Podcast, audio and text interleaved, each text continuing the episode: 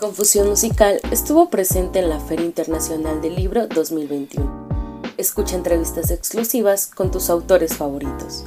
Te dejamos la siguiente charla y no olvides seguirnos en nuestras redes sociales. Pero pues vale, oye, pues antes que nada, muchas gracias por tu tiempo y por tu espacio.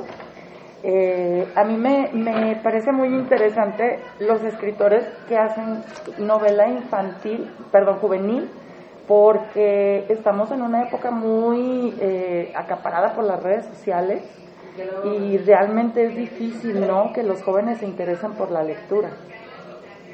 Sí, claro, planteamos un punto que es, que es como crucial porque un escritor necesita una estrategia para acercarse a los lectores jóvenes, ¿no?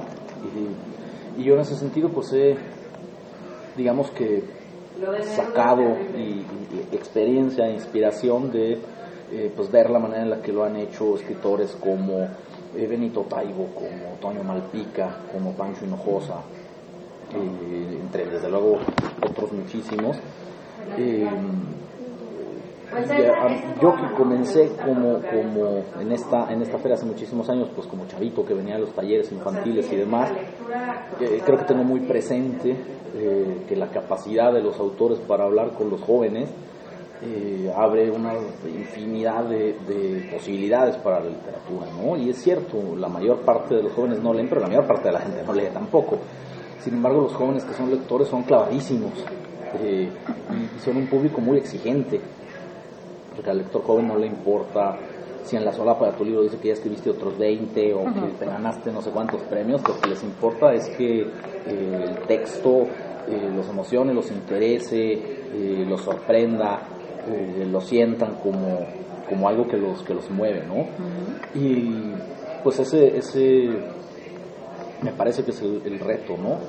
Que, el lector joven se sienta pues implicado en el, en el, libro, que le atraiga, que le llame la atención y que no lo, que no lo aburra, ¿no? Eh, porque claro que cualquier joven pues tiene la posibilidad de agarrarse el celular, una consola de videojuegos, de hacer otras muchas cosas, ¿no? dentro de las que serían como tus influencias que te llevaron a la escritura, ¿a qué escritores podrías resaltar? ¿Quiénes fueron los que te animaron a, este ejercicio de escribir?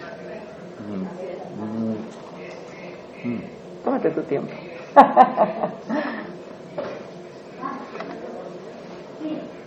sí, soy muy respetuoso del no hablar con la boca llena. Em, justo al final de Matarratas, y qué bueno que lo preguntas, justo al final de Matarratas pues hay un, pequeño texto que es una suerte de agradecimiento mío a los em, escritores, algunos ya muertos hace muchos decenios o hasta siglos eh, y, otros todavía vivos, eh, que, me acercaron a la literatura de imaginación, ¿no?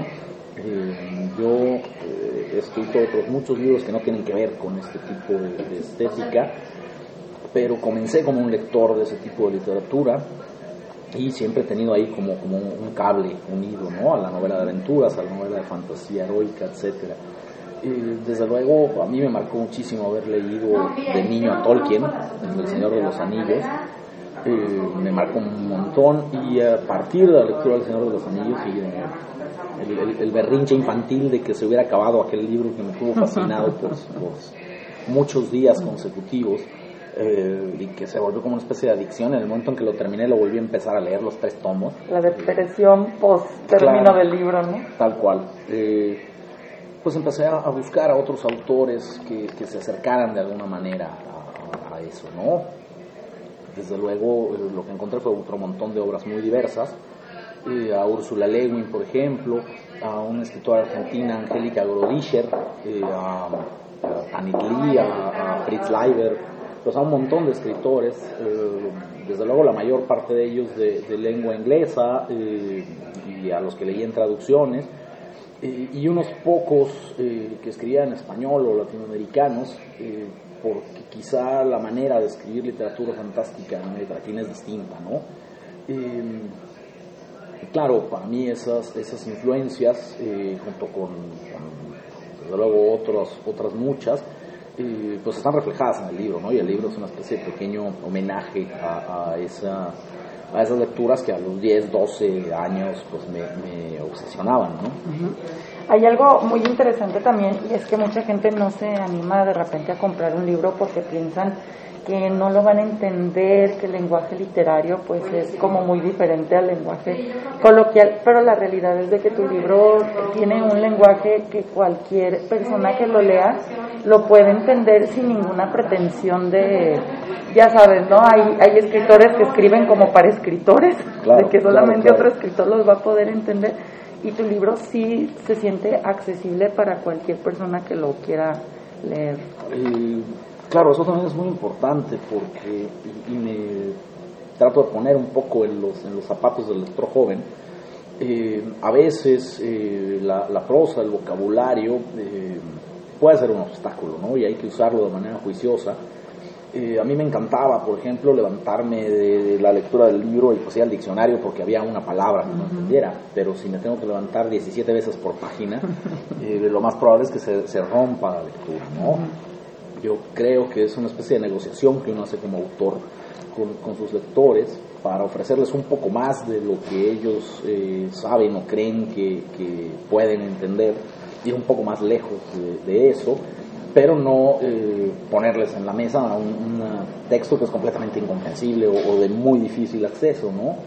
Eh, hay ahí una especie como de pues como de pacto tácito, creo yo, de, un juego, ¿no? Entre el autor y el lector. Y si el lector no se siente involucrado, y específicamente en el caso de los, de los lectores jóvenes, porque la, juventud implica también impaciencia, ¿no? Y prisa, en muchos sentidos. Eh, entonces, claro, si les planteas un muro desde las primeras páginas del libro, lo más probable es que los chicos digan, bueno, pues a mí no me gusta escalar muros, ¿no? Hay que irlos llevando de alguna manera y ofreciéndoles posibilidades porque insisto, ah, yo disfrutaba mucho este asunto de buscar una palabra ciertas páginas que no me queda muy claro el sentido. Que pero a los 12 años estaba leyendo al no pero, pero no, no, no 15 o 20, ¿no? Exactamente. Eh, ¿Por qué no nos das como para el público que a lo mejor todavía no está identificado con tu libro una sinopsis de lo que podemos encontrar en él? Mm, Matarratas es la historia de una eh, chica inmigrante eh, pobre en una enorme ciudad, en un, eh, mundo imaginario, que digamos tiene ciertos visos como, como medievales, capas, espadas, hay caballos, etcétera. No tiene nada que ver con nuestro mundo de semáforos y, celulares. y Matarratas a lo que se dedica pues es a, ajustar cuentas, ¿no? Cobra deudas, intimida a la gente para que, para que pague o eh, incluso eh, pues si le pagan lo suficiente eh, pues se quita de en medio o se, se, echa algún malvado que, que, haya cometido alguna barbaridad y que no haya recibido como su, su castigo ¿no? Y en la novela esencialmente pues es la historia de cómo le encargan acabar con un tipo que es muy poderoso dentro de esta ciudad eh, prácticamente inalcanzable y, bueno, pues lo que sucede cuando se ve orillada a aceptar ese, ese, ese encargo de trabajo, ¿no? Es una novela de, fantasía heroica y de aventuras eh, y bueno, espero esté escrita con un, ritmo narrativo eh, pues veloz y, ágil para que sobre todo eso, ¿no? El, disfrute de la, de la aventura que es tan importante pues para mí como, como, como, lector y yo creo que es algo de lo que atrae mucho a los, a los lectores jóvenes, ¿no? Que bueno, esta semana todavía, lo que resta de la semana lo pueden conseguir aquí dentro de la Feria del Libro en el Estandio Océano, pero terminando la Feria del Libro, eh, ¿dónde podemos adquirir el libro? Vaya la redundancia.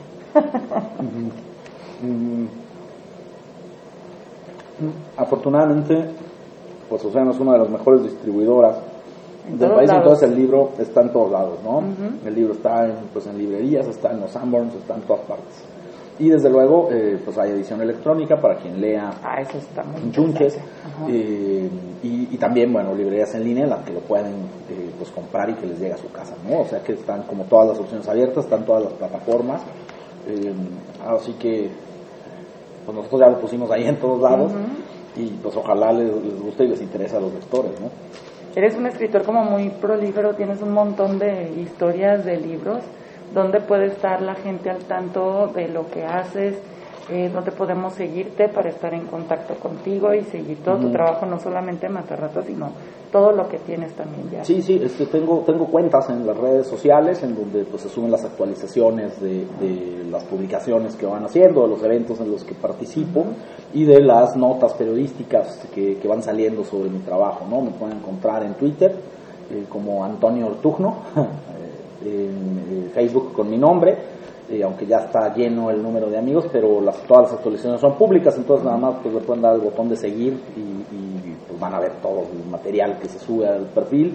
Y en Instagram también, eh, como Antonio Tugno 76. Eh, claro, el Instagram es un poco distinto y pues es más de imágenes y demás, pero bueno, pues en cualquiera de las tres redes pues pueden estar al, tanto de lo que voy haciendo. ¿no?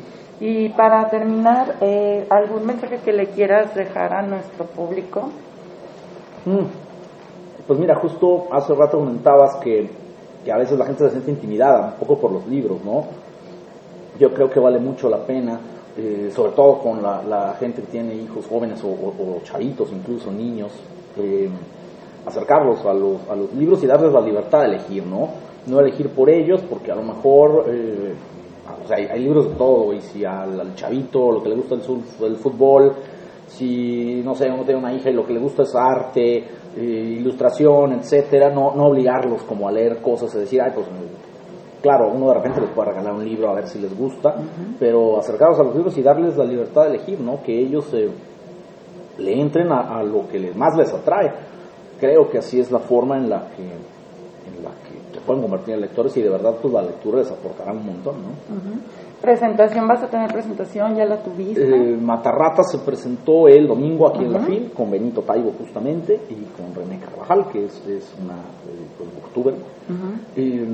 y bueno, pues tengo otras presentaciones en la, en la, a lo largo de la feria también, ¿no? Ok, pues te agradezco muchísimo. Muchas gracias, Y, y pues que vendas muchísimos ejemplares. Hombre, pues ojalá. Sí,